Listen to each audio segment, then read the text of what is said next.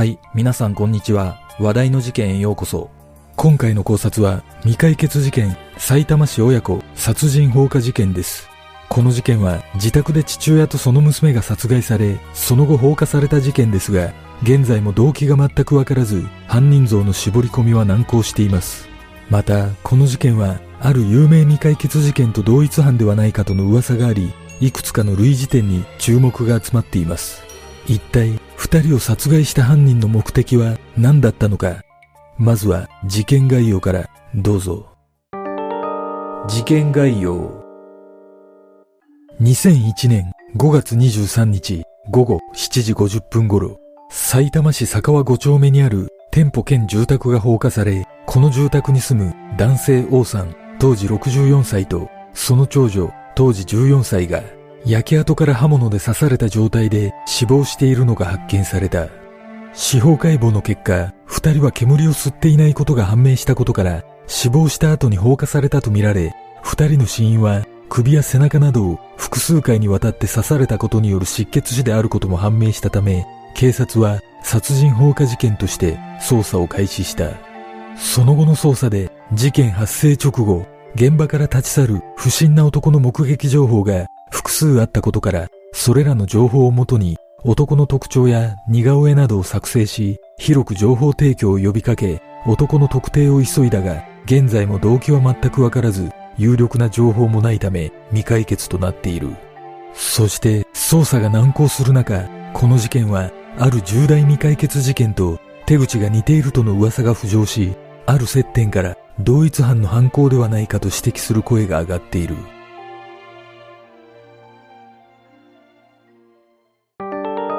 現場の状況現場となった店舗兼住宅は JR 埼京線南与野駅から西に約1.5キロの場所で近くには埼玉大学があり国道463号線から少し南に入った市道に面しており普段から人通りは多かったという。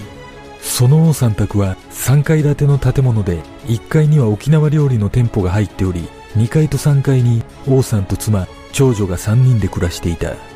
事件当日5月23日午後6時30分頃王さん家族は2階の居間で夕食をとり午後7時頃王さんの妻当時57歳が自宅近くで経営する美容室から呼び出されたため玄関の鍵をかけずに外出した。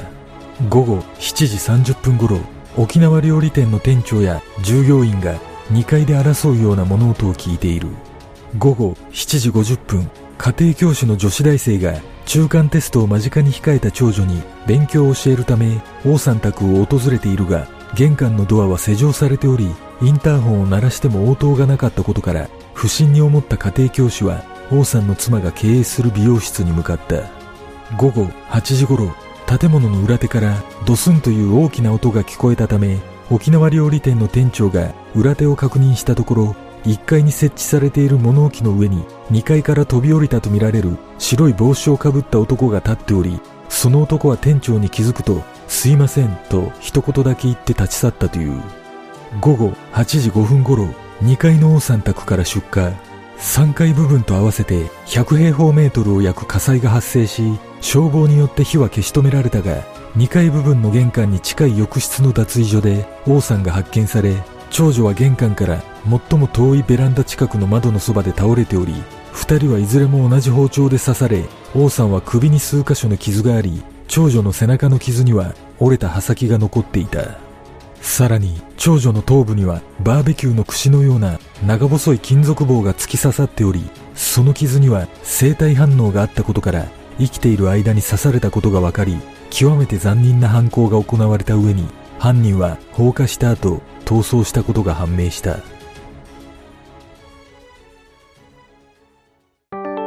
不審な男。事件当日王さん宅周辺は人通りが多く学生やサラリーマンなど多くの人が行き交っていたため不審人物の目撃情報が多く寄せられている。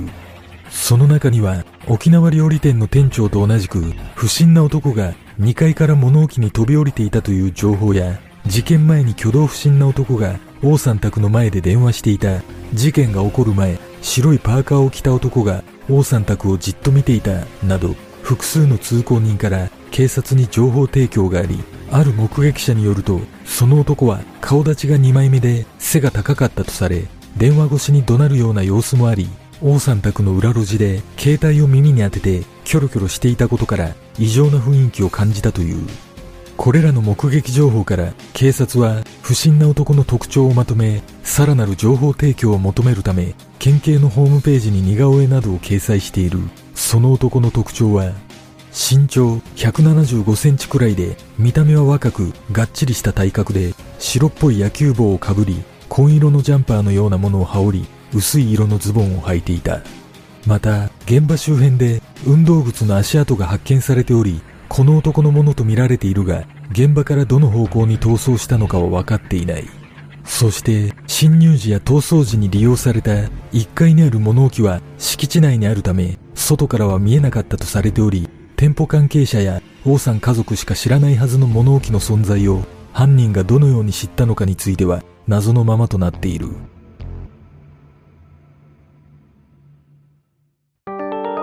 ある噂実は、この事件が発生してから間もなくして、ある興味深い噂が囁かれるようになった。それは、未解決事件の中で最も有名とも言える、世田谷一家殺害事件と何かしらの関連があるのではないかというものだった。王さん宅の事件と世田谷一家の事件は動機が全くわからない点や犯行手口などが酷似しており、その中でも長女に対する殺害方法の残忍さは世田谷の事件とよく似ているという捜査関係者の話がある。それだけでなく、王さん宅の事件が起きる半年前の2000年11月24日、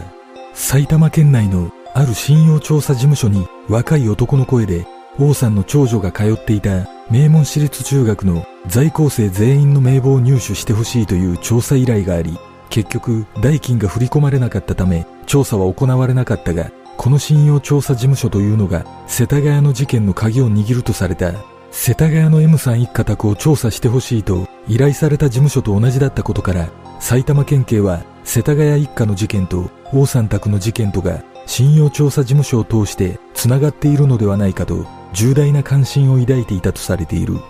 また、世田谷の事件では最終的に青木信夫という名義での振り込みが確認できたため、信用調査事務所は案件として取り扱い、調査報告書を作成の上、住民票を添えたものを安藤と名乗る男に事務所で手渡しているが、この男の声と名門私立中学の名簿の入手を依頼してきた男の声がよく似ていたという証言もある。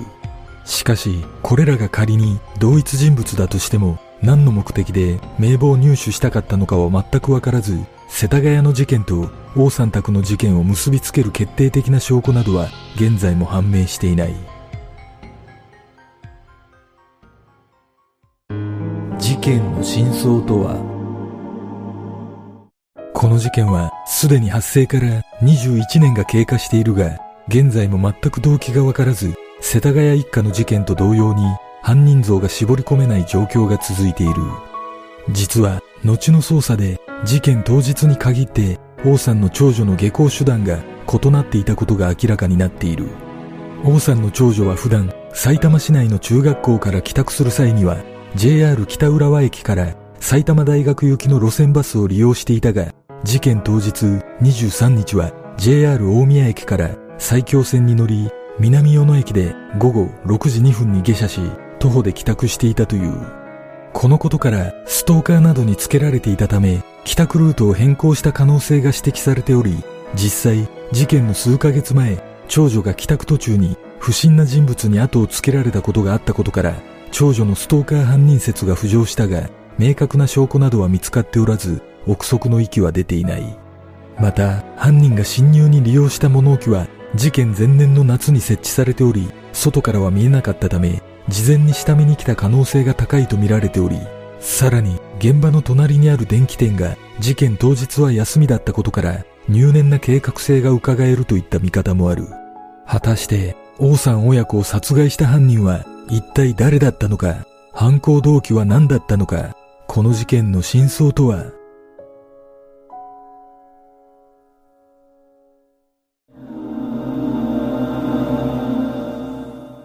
この事件でやはり興味深いことは、世田谷一家殺害事件との関連についてです。この事件は世田谷の事件からわずか半年後に発生しており、信用調査事務所の話が事実であれば、二つの事件が何かしらの接点によって引き起こされた可能性は完全に否定できないような気がします。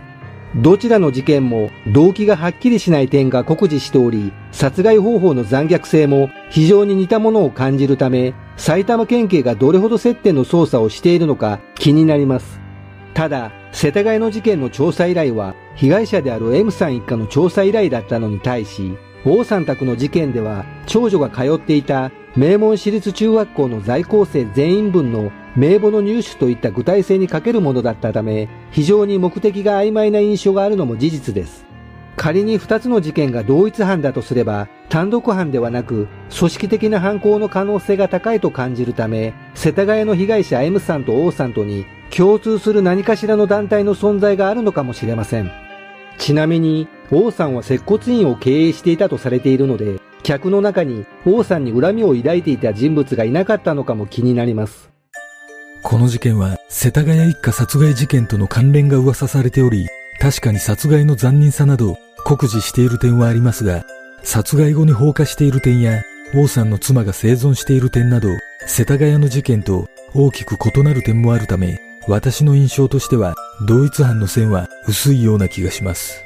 ただ、この事件を考察するにあたって最も重要だと思われる王さんや長女の交友関係、普段の生活などが一切公表されていないことから犯人像の絞り込みは非常に難しいと感じます。現場の状況を見ると長女の頭部にバーベキューの串を刺している点などから長女に対する相当な恨みが犯行の引き金だとも感じるためもしかしたら噂されている通り長女のストーカーのような人物が犯人像としては一番近いのかもしれません。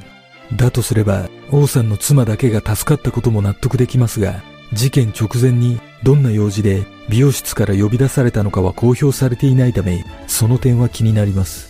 また、犯人が凶器として使用したバーベキューの串は、犯人が計画的に持ち込んだものなのか、王さん宅にあったものを突発的に使用したのか、これらは犯人の猟奇的な一面を探る上で非常に重要だと感じます。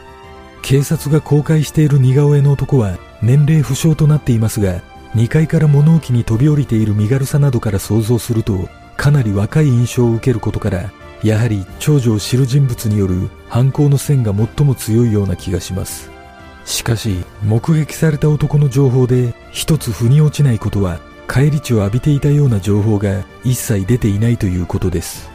おそらく一人でこれほどの犯行を行えば相当な帰り血を浴びていると思われるため、もしかしたら複数の人物による犯行だったのかもしれません。皆さんはどんな考察をするでしょうか？